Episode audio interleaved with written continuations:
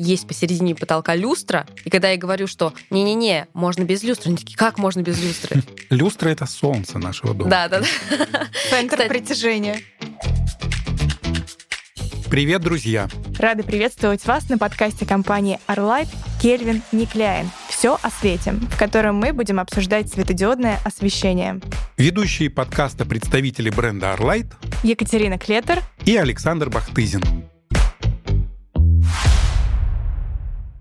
Тема нашего сегодняшнего подкаста — виды и приемы освещения в интерьере. Сегодня у нас в гостях директор светодизайн-бюро Kika Lab, куратор и преподаватель направления светодизайн в школе дизайна Высшей школы экономики, член светодизайн-сообщества ВИЛ, эксперт арт-кластера Таврида Арт, участница международных воркшопов и выставок Кира Федотова.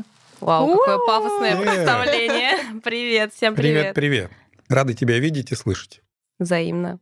Кира, расскажи нам, пожалуйста, как создать такое освещение, чтобы было удобно работать и полноценно отдыхать? Вообще такое освещение создается, конечно же, естественным светом. Будьте побольше на солнышке, наслаждайтесь в лесах, э, в полях, на природе естественным светом. Но если мы говорим про искусственное освещение, которое нам позволяет продолжать нашу деятельность в вечернее время или в каких-то помещениях, где естественного света мало, то, конечно, здесь стоит упомянуть о том, что вообще свет влияет в трех направлениях на состояние человека, на вообще его взаимодействие в пространстве со средой зрительным образом, биологическим и эмоциональным. То есть э, свет, с одной стороны, создает некий уровень освещенности на какой-то поверхности, где мы работаем, учимся, что-то пишем, печатаем и так далее. С другой стороны, свет формирует наше настроение, он может вырабатывать какую-то или порождать некую эмоцию. И третий биологически очень важный фактор, связанный с циркадными ритмами человека. То есть свет, он может э, порождать выработку гормонов. Гормона бодрости, это в активной фазе днем, когда мы активничаем во всем. И, соответственно, гормон э, отдыха, мелатонин, когда мы отдыхаем. Да, ну вот ты назвала, да, зрительное, биологическое и эмоциональное. Да. А что первично? То есть э, здесь важно понять же, да, мы хотим поднять себе настроение и начинаем играться со светом, с цветом. Так ли это? С чего начать? Вообще начинают обычно с того, в каком пространстве создается это освещение. При создании освещения мы пляшем от того, какую функцию мы хотим получить от света.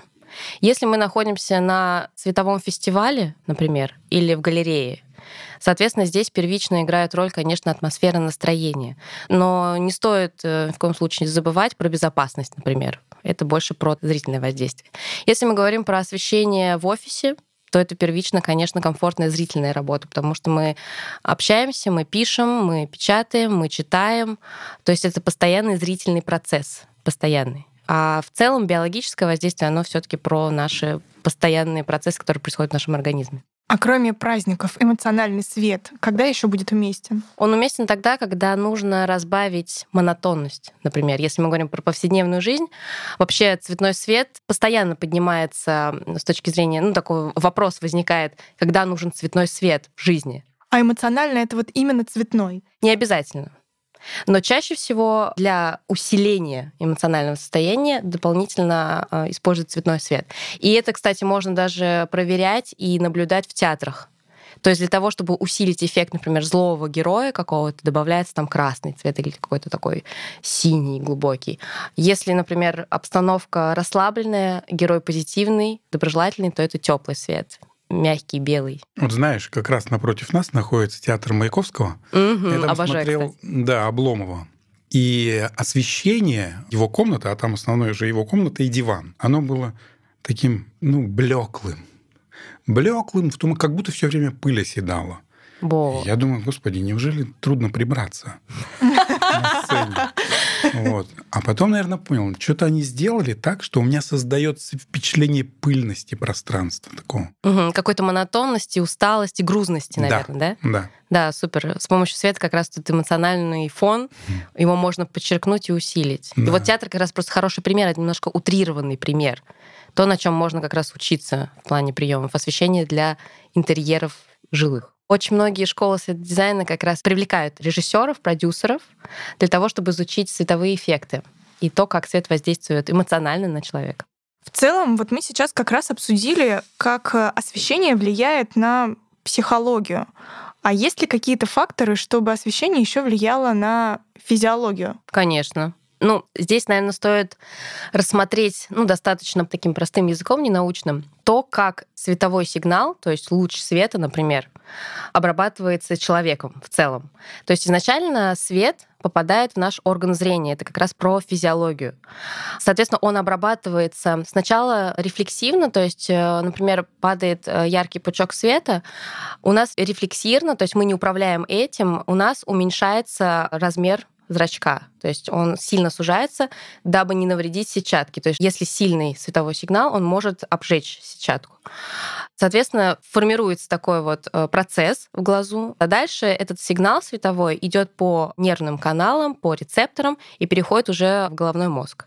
То есть первичная обработка, она именно физиологическая. Кир, ты вначале упомянула про выработку гормонов. Да, мелатонин и кортизол. И как это, ну, хорошо, гормоны вырабатываются. Что дальше с человеком происходит? Здесь хороший пример, я всегда привожу, когда рассказываю про эти гормоны, это чашка кофе. То есть э, с утра, например, ну или вообще да, в процессе дня, человек начинает засыпать, то есть э, вот этого гормона кортизола, бодрости не хватает ну, неважно, с чем это связано, там, ну, не выспался и так далее. И человек э, выпивает чашку кофе. Таким образом, он будоражит и еще больше пробуждает, концентрирует вот эту бодрость, кортизол. То же самое можно сделать со светом. Можно включить, например, холодное освещение, порядка 5-6 тысяч кельвинов, и таким образом человек только уже физиологически через, э, соответственно, зрение, выработка гормона кортизола, гормона бодрости вырабатывается больше, таким образом он бодрится, концентрируется, и его работоспособность повышается. Мы сейчас немножко говорим про такие научные истории, да, которых э, ну, обычный человек, обыватель, тот, кто пользуется искусственным освещением, не задумывается. И не задумывается в том числе, наверное, тот, кто проектирует освещение. Но когда мы подходим к вопросу создания освещения в любом интерьере, мы должны как-то учесть все факторы, на которые воздействует свет. Как это можно сделать? Есть определенный алгоритм проектирования освещения, который учитывает пять слоев как раз эти пять слоев, они в себя включают вот эти три вида взаимодействия света и человека. И в эти пять слоев входят э, практически все последствия, на которые влияет свет. Это и функциональный слой, который отвечает за зрительную работу, это слой про атмосферу настроения, который включает в себя эмоциональный свет, это про создание различных акцентов э, и привлекательности, если мы говорим про уже свет, который взаимодействует с пространством. Это четвертый слой, связан связаны с архитектурой пространства. То есть э, мы с помощью света усиливаем ощущение этого пространства, усиливаем архитектуру. И пятый слой как раз физиологический, э, который, ну, по факту, в этом слое нужно просто знать то, как э, человек природно реагирует на тот или иной вид света. Кир, мне всегда было интересно, а когда нужно закладывать освещение в плане ремонта? Ну, допустим, чистовая отделка у нас идет или новая квартира, да? Свет он когда закладывается? В самом начале еще до всякой работы, либо после, когда уже все сделано, интерьер, фактура, цвета, мебели и так далее, да, уже подобраны. Очень хороший вопрос, актуальный до сих пор, и есть э, несколько вариантов подходов э, к этому вопросу. Конечно, есть идеальный мой любимый, любимый у всех светодизайнеров абсолютно, когда к свету подходит с самого начала, чуть ли не на первой встрече с заказчиком. То есть приходит заказчик, говорит, вот у меня есть коробка квартира, мне нужен дизайн-проект. И когда на этом этапе архитектор, дизайнер, который работает с пространством, он приглашает светодизайнера, то тогда работа упрощается для всех, и результат получается, ну, я бы сказала, идеальным.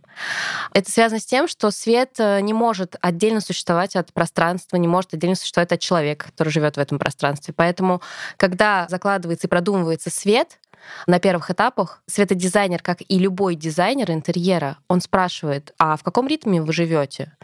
А какое количество членов семьи у вас? А как часто вы вообще бываете дома? Как вы используете свою квартиру, свой интерьер для жизни? И когда?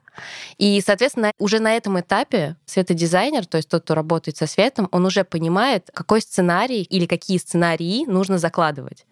И здесь идет работа в связке. То есть заказчик, дизайнер и светодизайнер.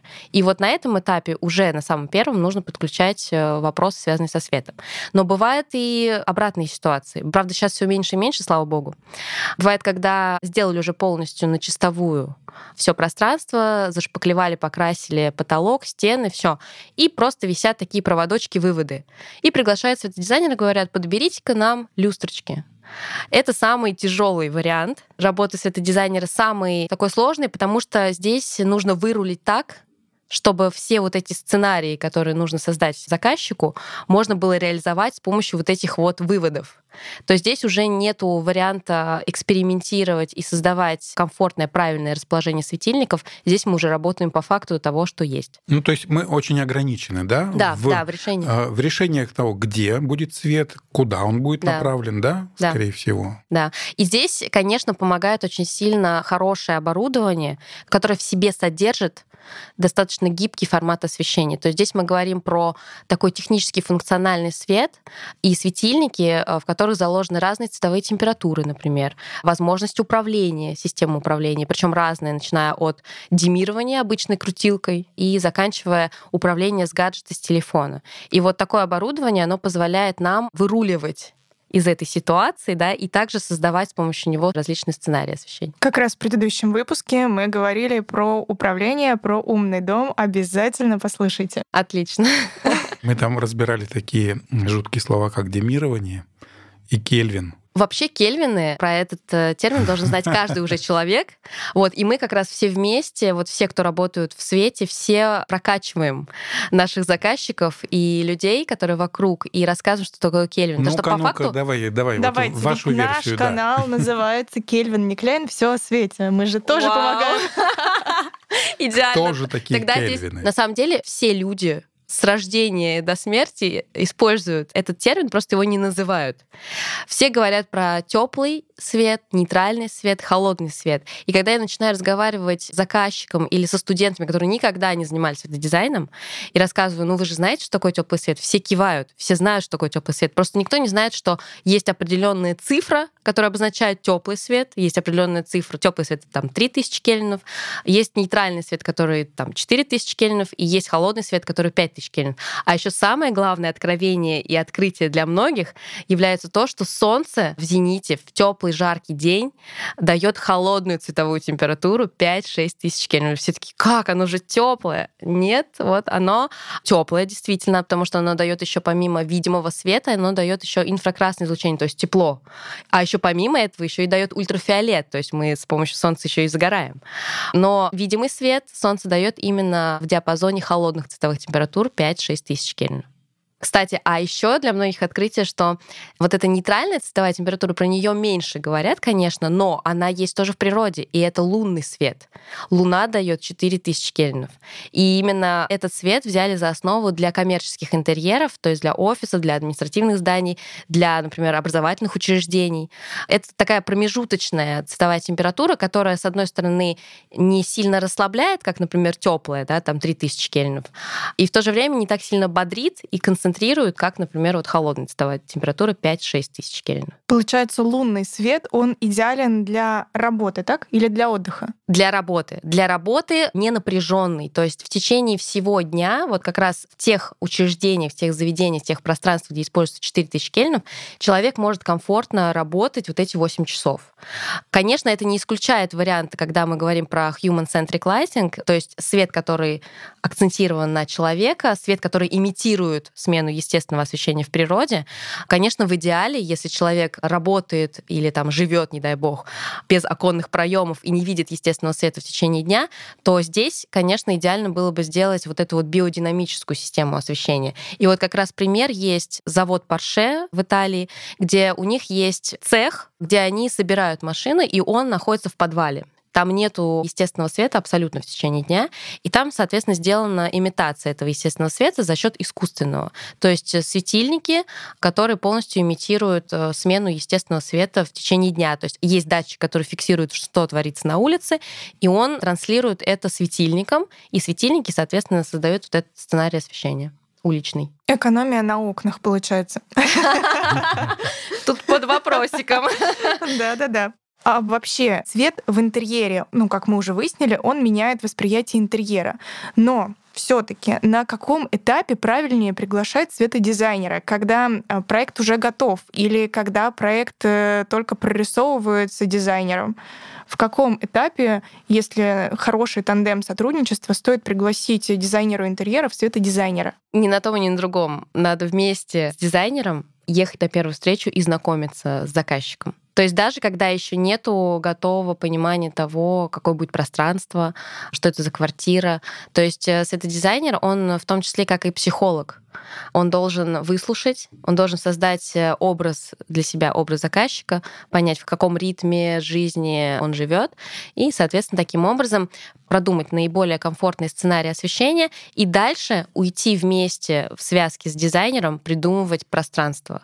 Это еще связано с тем, что действительно свет, он не только влияет на восприятие человеком пространства, он еще и влияет на восприятие самих материалов, отделки стен, потолка, различных э, предметов интерьера.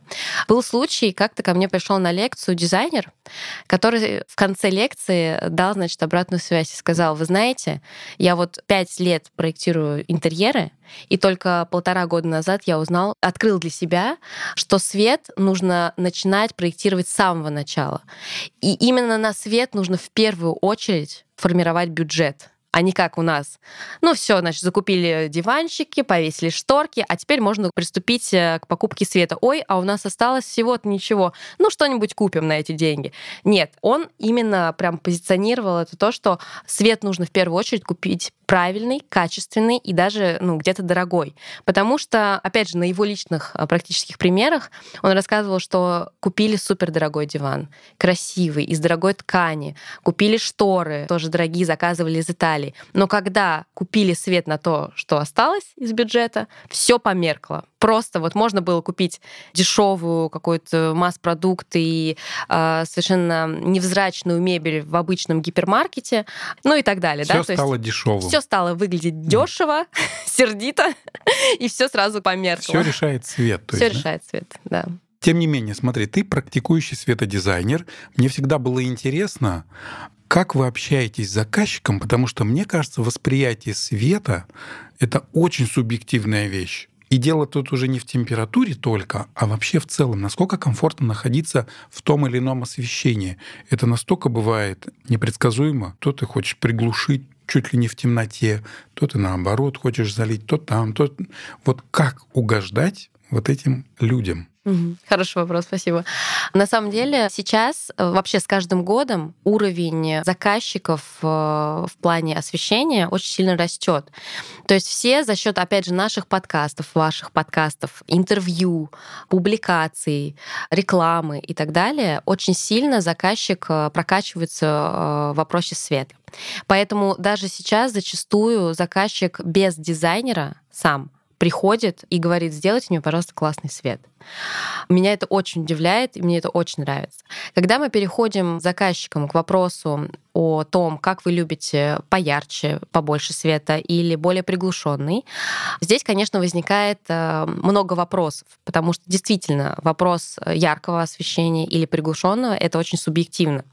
Это еще связано с тем, что у всех разный опыт работы и восприятия света. То есть кто-то, например, всю жизнь живет в Краснодаре, там очень много э, солнца, тепло, да, и человек уже привык к повышенным уровням э, яркости и большого количества света. А кто-то всю жизнь жил где-нибудь в Мурманске, да, где там полярные ночи, и он всегда привык к такому некому приглушенному свете жить. Так вот, как мы синхронизируемся? Недавно открыла для себя такой формат, когда, ну, сейчас э, много разных приложений, и есть э, такой прибор, люксметр. Он замеряет уровень освещенности на поверхности, там, на столе, на стенах, неважно где. Вот, то есть мы таким образом с помощью люксметра оцифровываем свет, говорим про какие-то количественные показатели. Я же, ну, не могу, в принципе, заказчику сказать из серии, давайте возьмите люксметр и замерьте вот у себя сейчас в квартире, как вам, сколько сейчас люкс.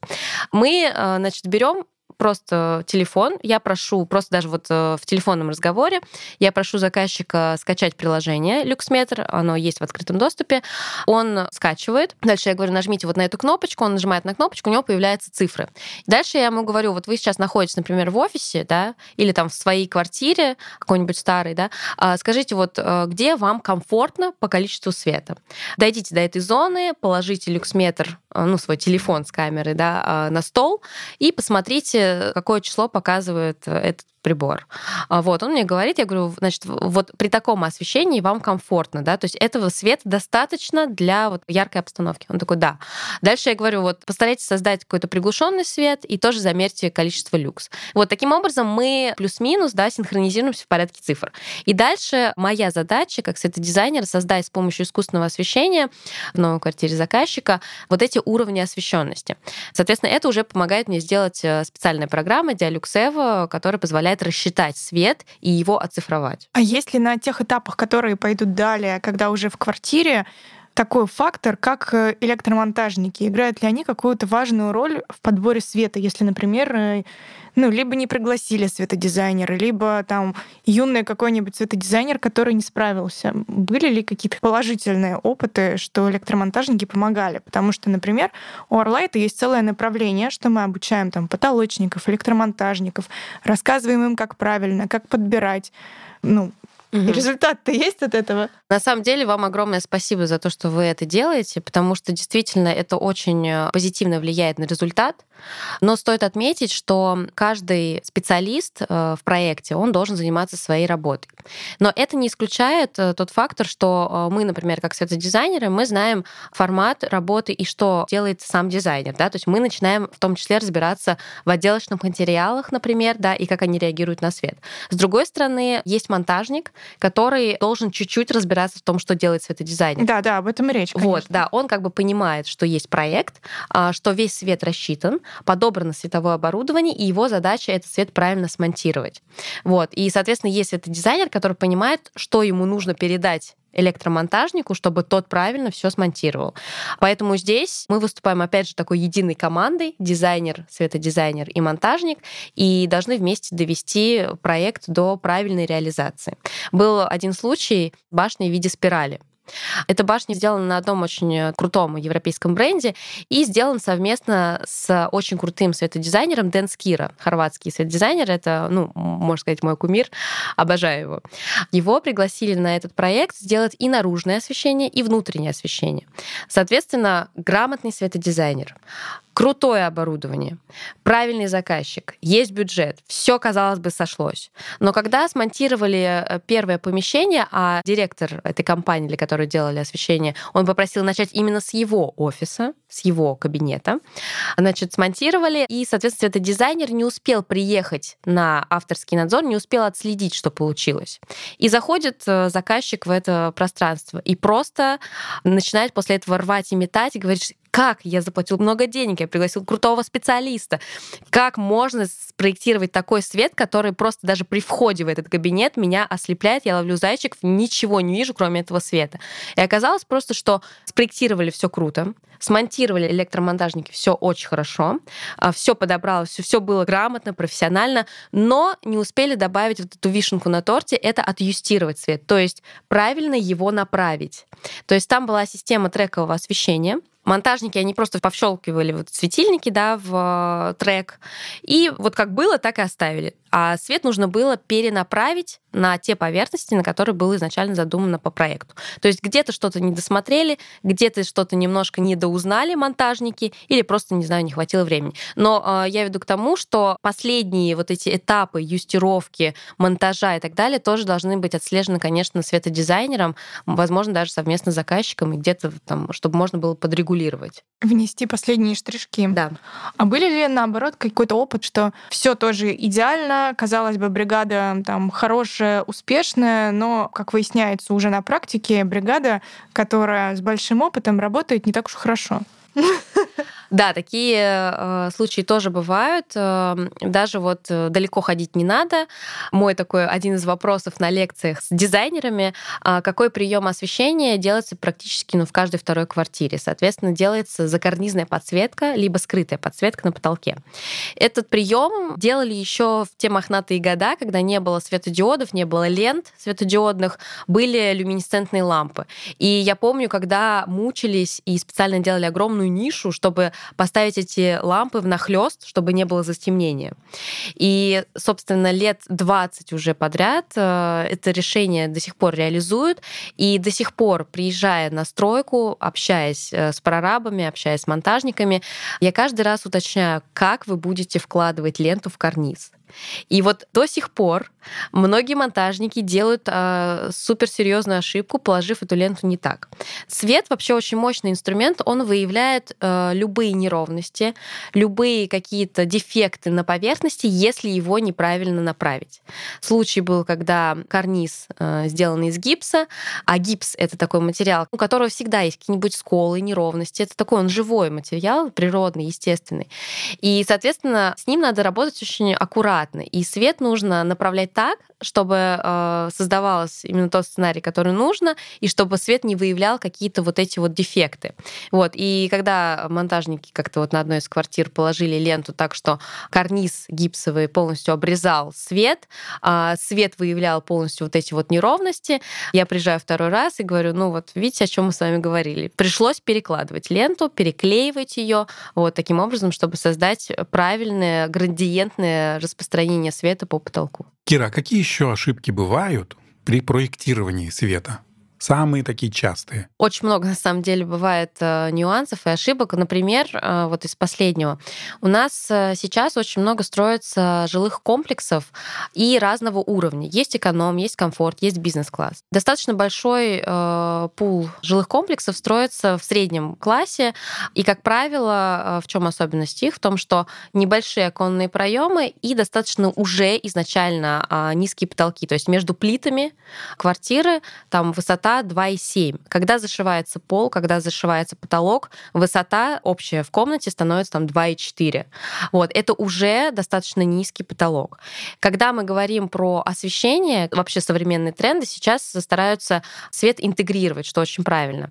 Но до сих пор многие дизайнеры предпочитают э, делать э, накладную систему освещения, то есть они уже на этот низкий потолок пытаются ну, установить светильники, которые полностью видны, да, весь корпус светильника полностью виден человеку, да, то есть накладной формат. Вот, я считаю, что это большая ошибка, что сейчас очень много вариантов встроенного света, скрытого, который можно даже в маленькую высоту укомплектовать, смонтировать в потолок. Или же вообще я сейчас позиционирую такую историю, когда есть такая фраза, что мы живем в мире отраженного света, что отраженный свет наиболее приятен для взора человека.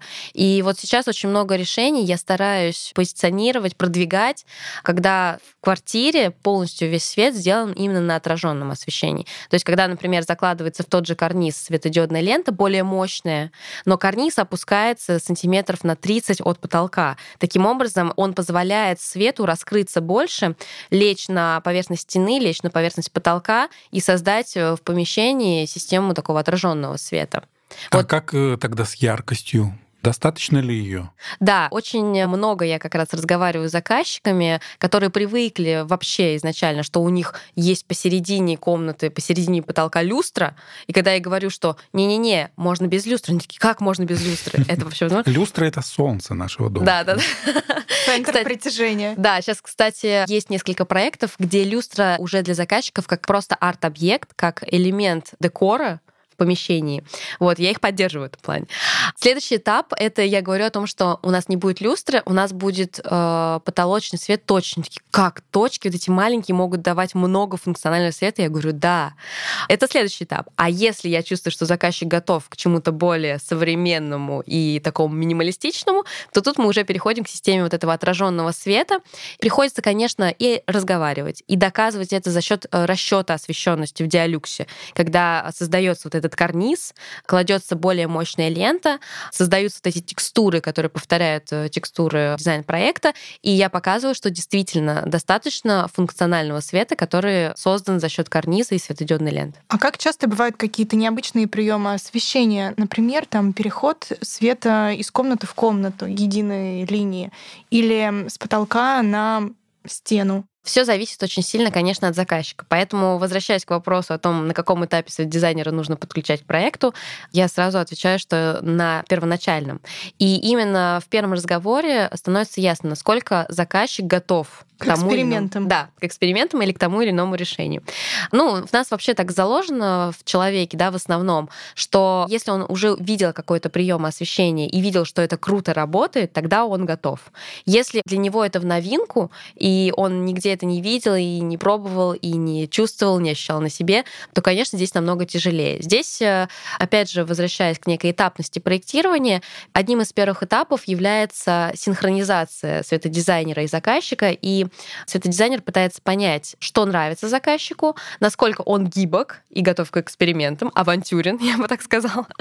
Вот. И дальше, соответственно, если чувствуется, что заказчик готов даже отдаться светодизайнеру, можно так сказать. Довериться. Да, довериться, то э, дальше формируется некий мудборд, то есть это как э, такой коллаж с разными решениями. И тут мы уже на визуальном таком уровне начинаем сходиться на одной волне. И вот э, за счет мудборда удается показать, что вот эти решения уже были, они уже работают. Посмотрите, какой красивый интерьер, минималистичный. Вот она линия, которая идет с потолка на стену, вам нравится? Да, то есть и вот таким образом мы начинаем притираться. Вот. А бывает такое, что уже дизайнер работает достаточно давно и работая в определенном стиле, например, современном, минималистичном, он уже берет тех заказчиков, которые готовы, опять же, довериться его вкусу и которым нравится именно вот этот стиль их минималистичный. Вот тогда уже вообще все намного проще. Когда мы уже единой командой, дизайнер плюс это дизайнер, рассказываем заказчику, что вот это решение будет наиболее оптимально для вашей квартиры. Пока ты рассказывала, угу. вот Кир, я скачал приложение, тут же люксметр, я просто обратил внимание, что сейчас очень комфортное для меня освещение. Я просто смотрю, замеряю, правильно ли. Ну вот от 140 до 200 угу, угу. люксов. Да, там есть э, два нюанса. Первый — это какую камеру вы включаете, фронтальную или заднюю. И второй нюанс помещения — это или улица. То есть вот эти настройки угу. нужно там подрегулировать. Ага. То есть, ну, тоже достаточно просто. Вот. Э, здесь, конечно, мы должны помнить о том, что э, люксметр, приложение на телефоне, оно замеряет количество света, который падает ему в камеру. Угу. Но тот свет, который мы видим, мы уже видим отраженный от, например, стола, от стен и так далее. Вот, то есть здесь мы уже оперируем не освещенностью, а немножко другим термином яркость. Вот, то есть люксметр, он позволяет оцифровать, но порядок цифр показать нам. Не, но мне нравится эта идея цифровки. То есть я от субъективного перехожу к какому-то объективному да, пониманию того, а что мне нравится, угу. допустим. Да, я помню, впервые столкнулась с этим вопросом на диссертации. Я писала магистрскую диссертацию, а потом ее защищала. И моя диссертация была посвящена музейному освещению, психологические, технические, эстетические особенности музейного освещения. Так звучала диссертация. Представляете, я помню название. Мне кажется, тут редкий случай. Обычно спрашиваешь, какая тема у тебя диплома? «А, ну, там так сложно все.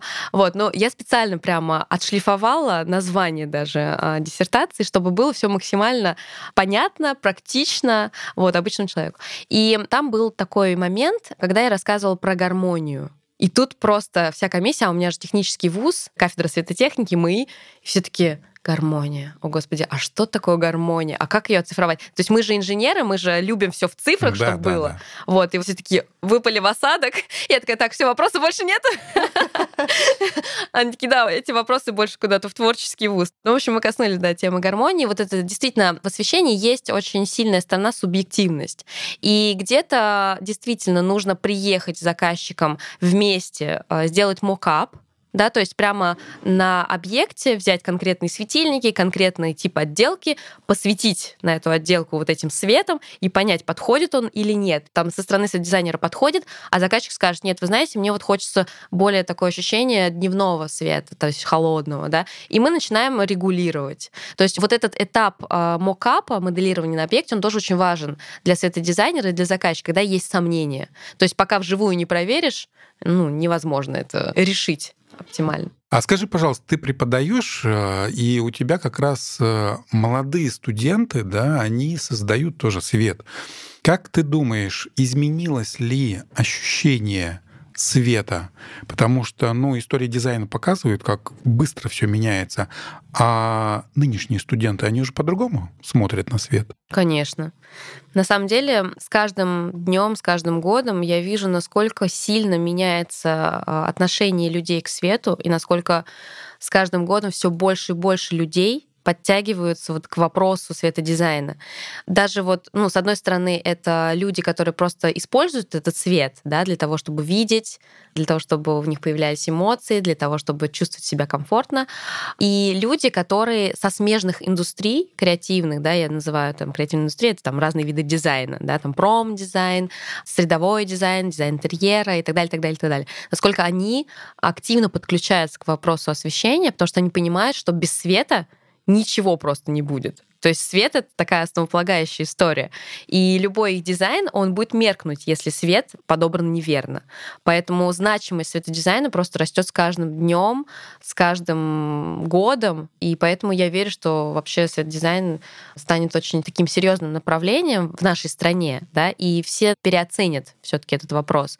И это все дальше не только локально будет какими-то вспышками, мастер-классами, воркшопами или крутыми объектами, а это уже общегородская история, и и вообще в целом в России уровень освещения э, должен резко возрасти. То есть такая будет социальная норма уже, да? Да, да, да, да. да. Mm. Угу. Кир, а как ты видишь, какое вообще будущее светодизайна? Как э, в будущем, в идеальном, в прекрасном? Какие будут приемы освещения в квартире? Как, может быть, застройщики будут сразу все сдавать? Какое оборудование изобретут э, в будущем, чтобы было вот прям вот прекрасно? Вообще тема утопии идеализма — это моя тема. я частично люблю жить э, специально даже, зная, что это розовые очки, но я люблю их одевать по утрам и выходить на улицу в этих розовых очках и все видеть в розовом свете. А, так вот, если касаемо такого идеального будущего, идеального освещения в будущем, как я вижу, во-первых, профессию светодизайнер должны узаконить обязательно. То есть в Европе она уже в некоторых городах и странах узаконена. А что значит узаконить? Это значит, что она есть в перечне основных профессий, которые есть. Сейчас, если вы начнете искать профессии, связанные с освещением, это либо дизайнер, либо архитектор, либо светотехник. Еще проектировщик есть. То есть именно формулировки светодизайнер Такое ну, редко где есть. В старых системах вообще их нет. Но за счет того, что с каждым годом востребованность светодизайна растет очень сильно, и на самом деле светодизайн, он занимает как раз вот этот провал, вот эту яму, что ли, я так это образно представляю, между дизайнером интерьера и как раз монтажником. Когда нужно соединить то, что отрисовал, отрендерил, спроектировал дизайнер, и, соответственно, как это реализовать. И вот между ними находится светодизайнер, который позволяет это соединить между собой. Профессия светодизайнер становится востребованной, становится в ряд с профессиями там, проектировщик, инженер, дизайнер. Во-вторых, светодизайн становится важной частью любого проекта, будь то пространство, будь то какие-то парки, какие-то открытые площадки. И в-третьих, мы даже ездили на одно очень крутое мероприятие, есть так называемый креативный кластер Таврида Арт, и там была школа промышленного дизайна. И там созвали экспертов разных областей, разных креативных индустрий, таких как архитекторов, средовых дизайнеров, дизайнеров интерьеров, промдизайнеров и, соответственно, позвали светодизайнеров. И мы там как раз проектировали дома будущего, это назвали мобильные метамодули. То есть у архитекторов-дизайнеров э, есть такая мысль, что в будущем любой жилой дом, жилой модуль, он будет мобильным, он будет э, гибким, и он будет э, вторить жизни любого из нас.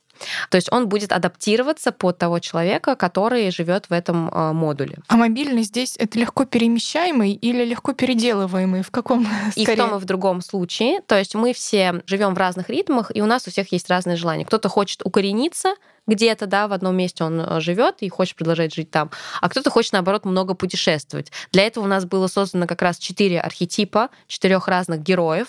Молодая девушка, студентка, которая как раз-таки вся в гаджетах, которая постоянно ведет свой видеоблог, которая постоянно везде и всюду, то есть она в одну минуту здесь, в другую минуту она уже хочет быть там, она не пропускает ни одну из тусовок.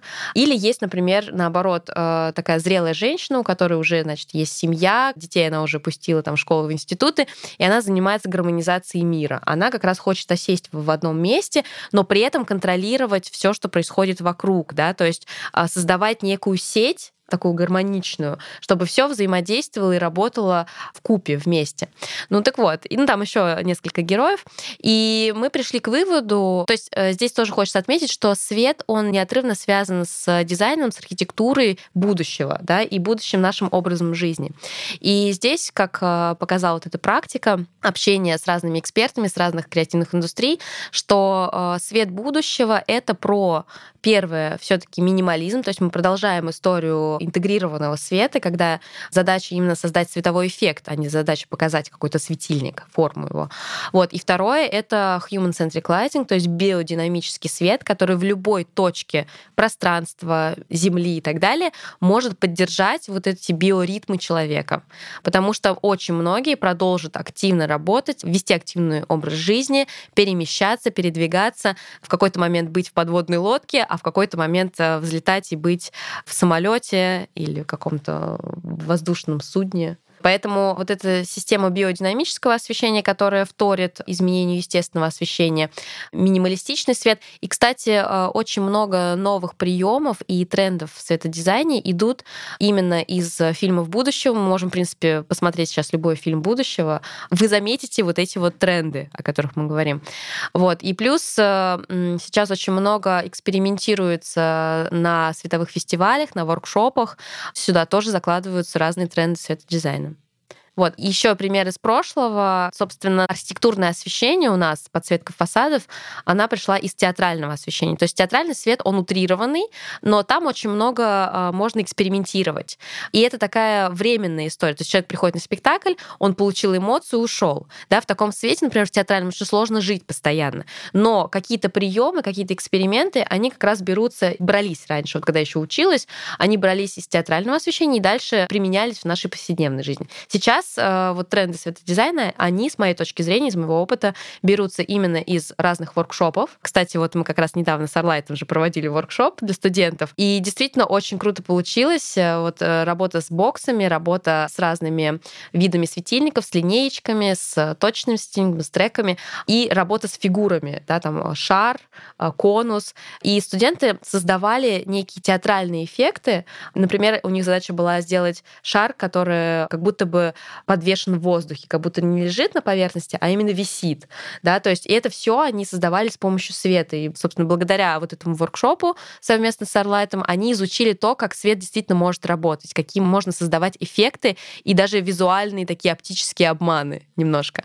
Вот. И мне кажется, что как раз вот тренды, новые тренды светодизайна, они идут именно вот с этих экспериментов, воркшопов, таких вот мастер-классов, и в том числе световых фестивалей, когда человек так очень локально временно получает какую-то эмоцию, анализирует ее, если она ему нравится, ну, например, он чувствует, что она слишком сильная, ее можно чуть уменьшить, адаптировать и уже применять в такой повседневной жизни.